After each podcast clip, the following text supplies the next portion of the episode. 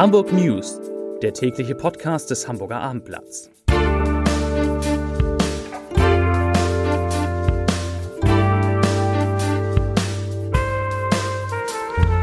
Moin, mein Name ist Lars Heider und heute geht es um neue Auseinandersetzungen am Jungfernstieg. Weitere Themen. Die Hamburger und Hamburgerinnen freuen sich offensichtlich über die vielen Touristen in der Stadt. Eine Initiative kämpft gegen die Wiedereinführung von G9 an den Gymnasien und ein bekanntes Restaurant bleibt erstmal zu. Warum?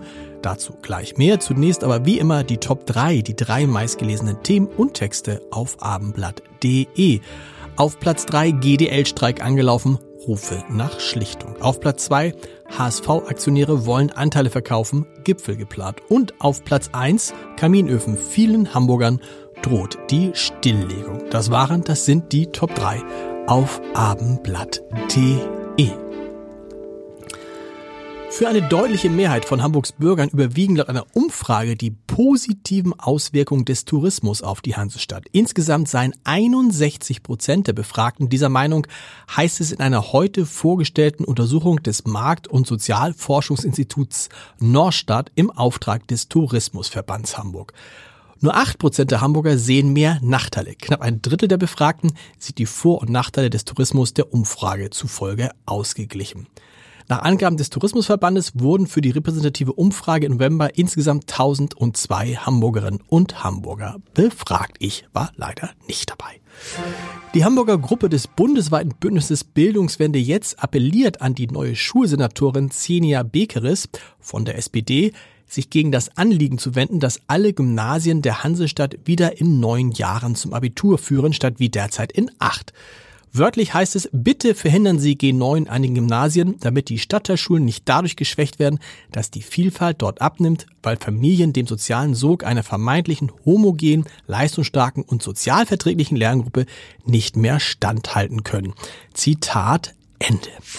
Der Jungfernstieg kommt einfach nicht zur Ruhe. Nun meldet die Polizei erneut eine heftige, gewalttätige Auseinandersetzung zwischen zwei Jugendgruppen direkt an der Alster. Ein 14-Jähriger ist dabei mitten am Tag so brutal geschlagen und getreten worden, dass er mit schweren Verletzungen ins Krankenhaus eingeliefert werden musste. Möglicherweise verhinderte eine Passantin sogar noch Schlimmeres. Beide Gruppen gerieten am Dienstagnachmittag aneinander, zunächst verbal. Warum sie sich stritten, ist nicht bekannt. Wie es von der Polizei heißt, hätten mehrere Jugendliche im weiteren Verlauf auf den am Boden liegenden 14-Jährigen eingeschlagen und eingetreten. Erst als eine Passantin dazwischen gegangen sei, hätten die Täter von ihm abgelassen und seien in Richtung Ballindam geflüchtet. Die alarmierte Polizei startete sofort eine Fahndung nach den Tätern, wurde aber nicht fündig. Hamburg baut sein digitales Schiffsregister weiter aus. Nach Berlin, Brandenburg, Bayern, Baden-Württemberg und Hessen übertrage nun auch Rheinland-Pfalz sein Register nach Hamburg. Das teilte die Justizbehörde heute mit. Gut 8000 See- und Binnenschiffe seien bereits in dem Register erfasst. Zum 1. Februar sollen nun 850 fertige und im Bau befindliche Schiffe aus Rheinland-Pfalz dazukommen.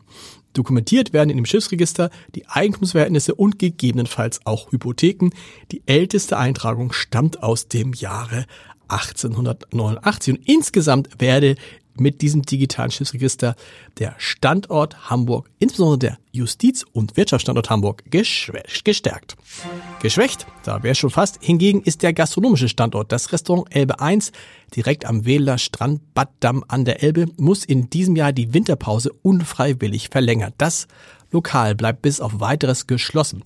Der beliebte Laden nennt wirtschaftliche Unwägbarkeiten sowie die wieder angehobene Mehrwertsteuer auf 19 Prozent als Gründe. Für Events kann das Elbe 1 weiter gebucht werden, ansonsten ist es bis Ostern dann tatsächlich zu. Zum Sport. Eine Vertragsverlängerung hat den hat der FC St. Pauli unter Dach und Fach allerdings nicht die lang erwartete mit Cheftrainer Fabian Hürzeler, sondern mit Torwart Nikola Vassili. Der Bosnier bleibt beim FC St. Pauli. Beide Seiten verlängern den am Saisonende auslaufenden Vertrag. Und die neue Laufzeit, ja, die teilt der FC St. Pauli leider irgendwie schon fast traditionell nicht mit. Man weiß es schlicht nicht.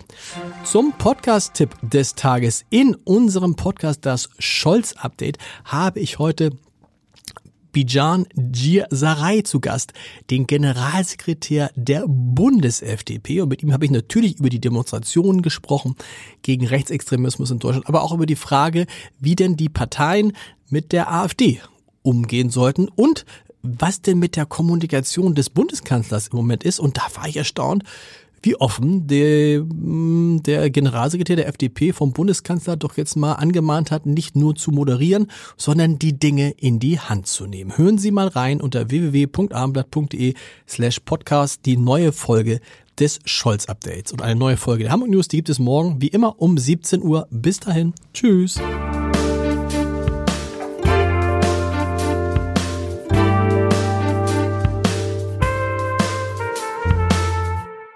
Weitere Podcasts vom Hamburger Abendblatt finden Sie auf abendblatt.de slash podcast.